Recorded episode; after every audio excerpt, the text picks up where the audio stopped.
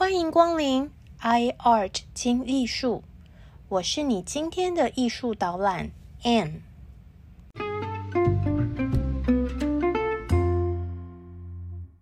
大家好，我海燕。大家好，我是 Anne。欢迎来到 iArt 听艺术。上一集我们说到真心膜生产感染，一命呜呼。快乐单身鸟亨利八世笑想娶丹麦公主 Christina，派出霍尔拜因去丹麦画 Christina。结果呢，亨利八世看到画作就晕船，爱上丹麦公主。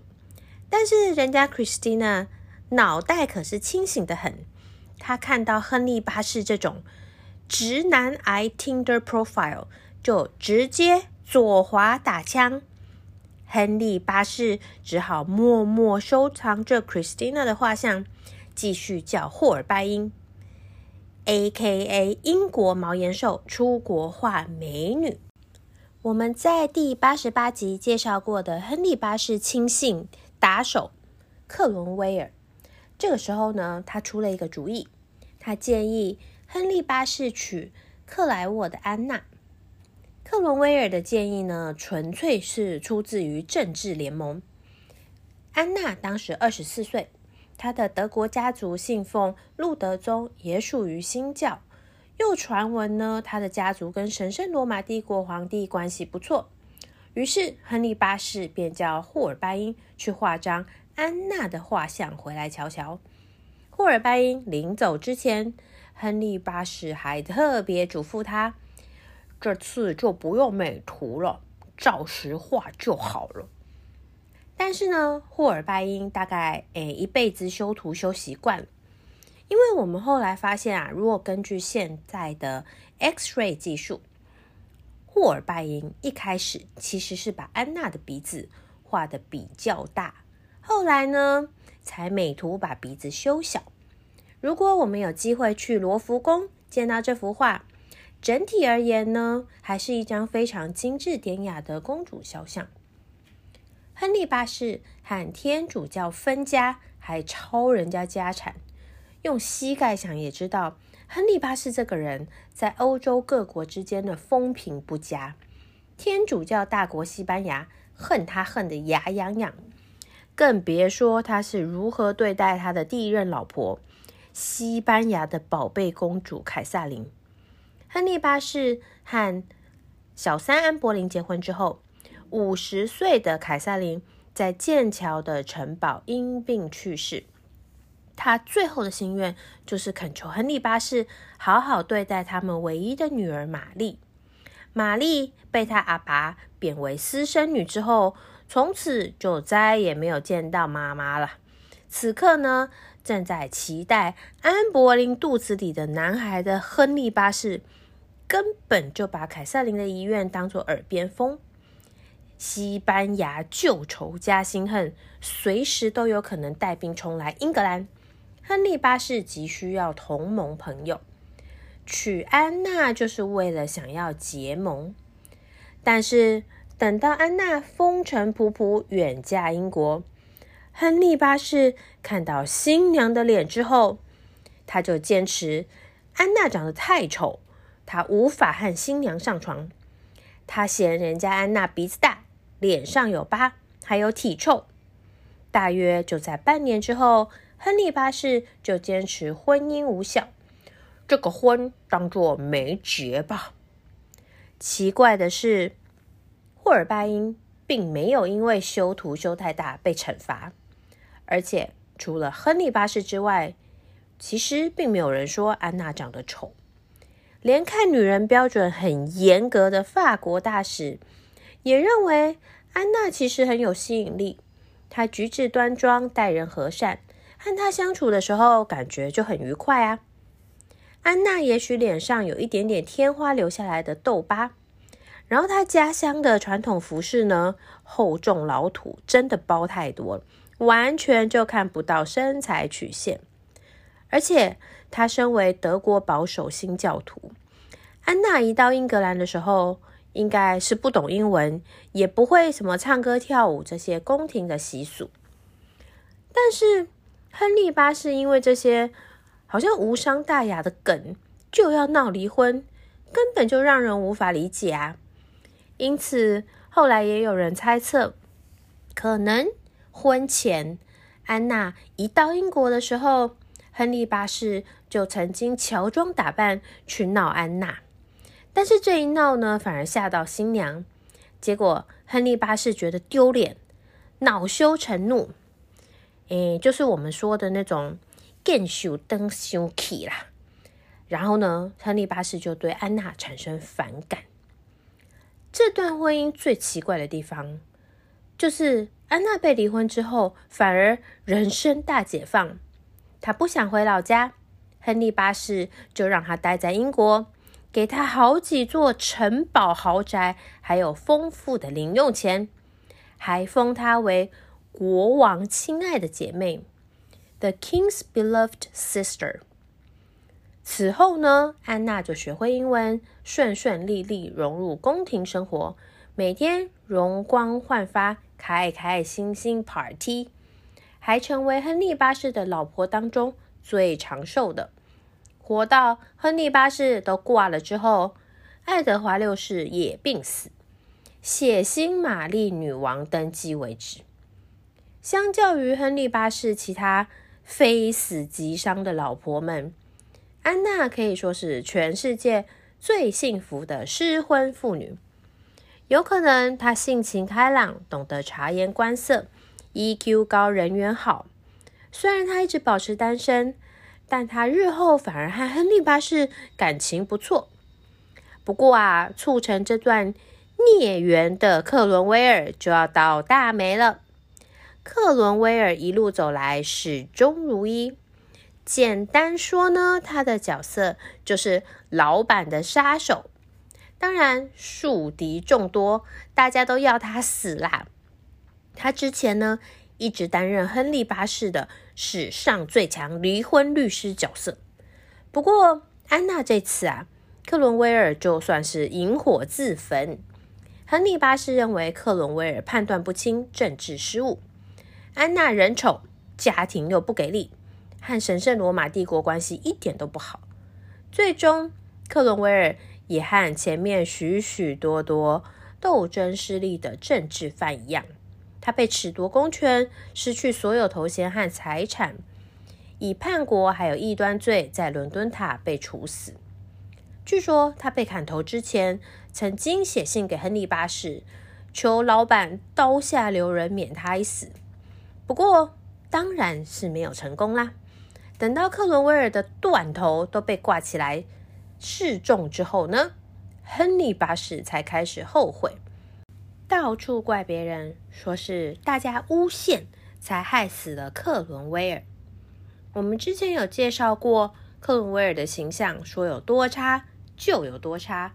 他活着的时候是国王的走狗，死后也是人人唾弃。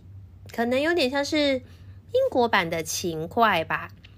不过，既然是听命于人，有错第一个要怪的，应该也是他的顶头上司亨利八世啊。毕竟决策都是老板做的耶。当然，如果历史记录认为亨利八世的政绩就是集中王权、重塑法律，那也不能说帮亨利八世执行这些政策的克伦威尔一无是处哦。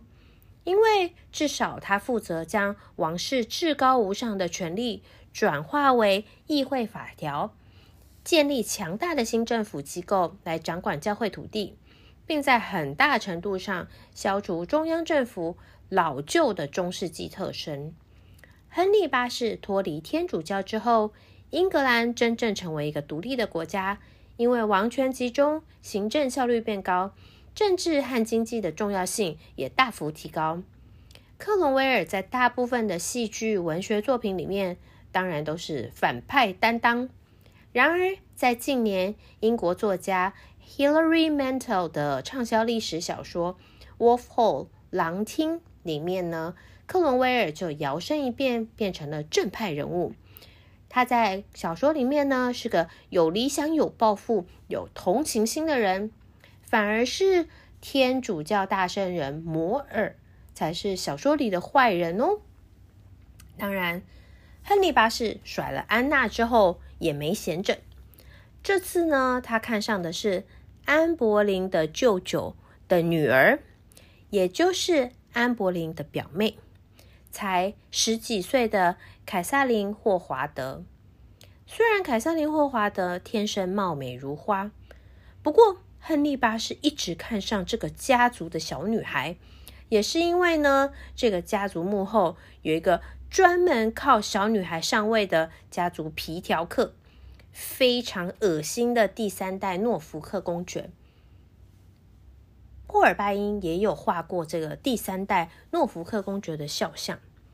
这位家族皮条客先后送上玛丽还有安柏林两位姐妹给国王，结果一个贫困，一个断头。这次又送上第三位更年轻、无脑、好傻、好天真的凯瑟琳·霍华德。凯瑟琳·霍华德，她确实的出生日期不详，她应该是呢第十个孩子。她的妈妈过世之后，她被爸爸送去有钱的亲戚家里放养，才十几岁呢，就有一堆男朋友。不过，我们从呃他日后的自白啊，还有历史逻辑回看，很可能这些所谓的男朋友呢，大概就是他身边的年长男人。这些男人看上凯瑟琳·霍华德的青春肉体，就诱惑强暴小女孩。凯瑟琳·霍华德美艳过人，却没有爱护她的大人陪伴。青少女走歪。个性轻佻，身边多是狐群狗党。这样一个十几岁的小美女，要被送去当脾气暴躁、身材走中、动不动就杀人的国王当老婆，根本就是一场大悲剧。亨利八世当时大概五十岁，体重一百三十六公斤，腰围五十寸。他大腿的伤口经常溃烂。发出恶臭。就在克伦威尔被砍头的那一天，亨利八世和凯瑟琳·霍华德结婚。但是不到两年，这位可能才十六岁，最多也不到二十一岁的年轻皇后，就以通奸罪被斩首。现代的历史学家们认为。安柏林的通奸罪大概是被栽赃诬陷的成分比较多，但是凯瑟琳霍华德应该就真的是证据确凿，她的男朋友们也被处死。当时被砍头算是一种很仁慈的死法了，还有先吊死、再淹死、再车裂的死刑三重奏。皮条客第三代诺福克公爵不仅没有帮自己的外甥女，大概是为了自保，他还帮国王落井下石。他也将凯瑟琳霍华德从家族的记录中抹去，以至于到现在，我们都还不是很确定霍尔拜因画中的人物是不是凯瑟琳霍华德本人。一五四三年，霍尔拜因正在为亨利八世画肖像的时候。突然因为瘟疫或者是感染，年仅四十六岁就在伦敦去世。这一年，亨利八世娶了他的第六任老婆，三十一岁的知识型熟女文青凯瑟琳帕尔。凯瑟琳帕尔是一位很成功的继母，亨利八世的三个小孩都很喜欢她。她对英国王室最大的贡献之一。大概就是拉近了亨利八世和他的小孩的关系。凯瑟琳·帕尔是英格兰第一位女性作家，他对宗教也保持相对开明的态度。他的人格特质也影响了和他一起生活的伊丽莎白公主，日后成为一个心胸宽大的伊丽莎白女王。四年之后，在当时已经算是长寿老人的亨利八世。终于在五十五岁的时候过世，而凯瑟琳·帕尔也成为继安娜之后唯二可以在亨利八世的婚姻虎口余生的老婆。凯瑟琳·帕尔在嫁给亨利八世之前，已经死了两任老公，在第三任亨利八世也死了以后，半年之后，凯瑟琳帕尔又嫁给了第四任老公，也就是她的旧情人珍西摩的兄弟托马斯西摩。不过这段婚姻很短命，才一年，因为高龄产妇凯瑟琳帕尔就因为生下她的第一个孩子。感染死亡，和真心魔的死因居然一模一样。这位托马斯西摩也不是什么好咖，他被形容成时尚、自由、强势、鲁莽，对女性很有吸引力。他娶了凯瑟琳帕尔之后，竟然想染指当时才十四岁、住在他们家里面的伊丽莎白公主。传言呢，托马斯西摩看着伊丽莎白年轻漂亮又聪明，而且还有机会继承王位，他就想施展中年男子的成熟魅力那一套，色诱性骚扰伊丽莎白。他会趁着伊丽莎白起床之前，偷偷溜进小女孩的房间，伊丽莎白只好越来越早起，躲避他的骚扰。刚开始呢，继母凯瑟琳帕尔呢就视而不见，假装是家人之间打打闹闹的亲密小游戏啦。后来，凯瑟琳帕尔终于目睹托马斯西摩抱着伊丽莎白，于是他将伊丽莎白送到其他地方居住，伊丽莎白就再也没有见过他的继母了。多才多艺的霍尔拜因不只是画画。他甚至为亨利八世设计盔甲、马具、玻璃绘画、金属制品、珠宝和武器。而且呢，作为亨利八世时期英国宫廷的影像记录者，霍尔拜因已经把英国肖像艺术带到另外一个高度。他就是君主形象的创造者，也是政治宣传的原型。至于啊。霍尔拜因的作品到底画的好不好看呢？这件事情还真是不好说，意见不一，因人而异。不喜欢的人认为霍尔拜因的人物表情悲哀、冷漠，甚至空虚；而喜欢的人则认为他的肖像画很有深度哦。人物看起来虽然优雅冷静，但是呢，我们观看者可以从他们。平静的外表的背后，看出隐藏的内心小宇宙。至于我个人的诶不专业意见呢，可能我被霍尔拜因洗脑洗得很严重。在我看来啊，霍尔拜因的都铎王朝画像就是很英国诶。你看他们跟 BBC 上面的英国政治人物是不是长得很像嘞？如果大家对英国的历史人物有兴趣的话，有机会去伦敦的时候，记得除了去参观 National Gallery 之外呢，还可以去它旁边的 National Portrait Gallery 国家肖像馆参观这里展出的历史人物肖像哦。好哦，今天我们就在这边要先和英国说拜拜，See you later，谢谢大家的。按赞、分享和留言，我们下次 i art 听艺术再见喽！下次见，下次见。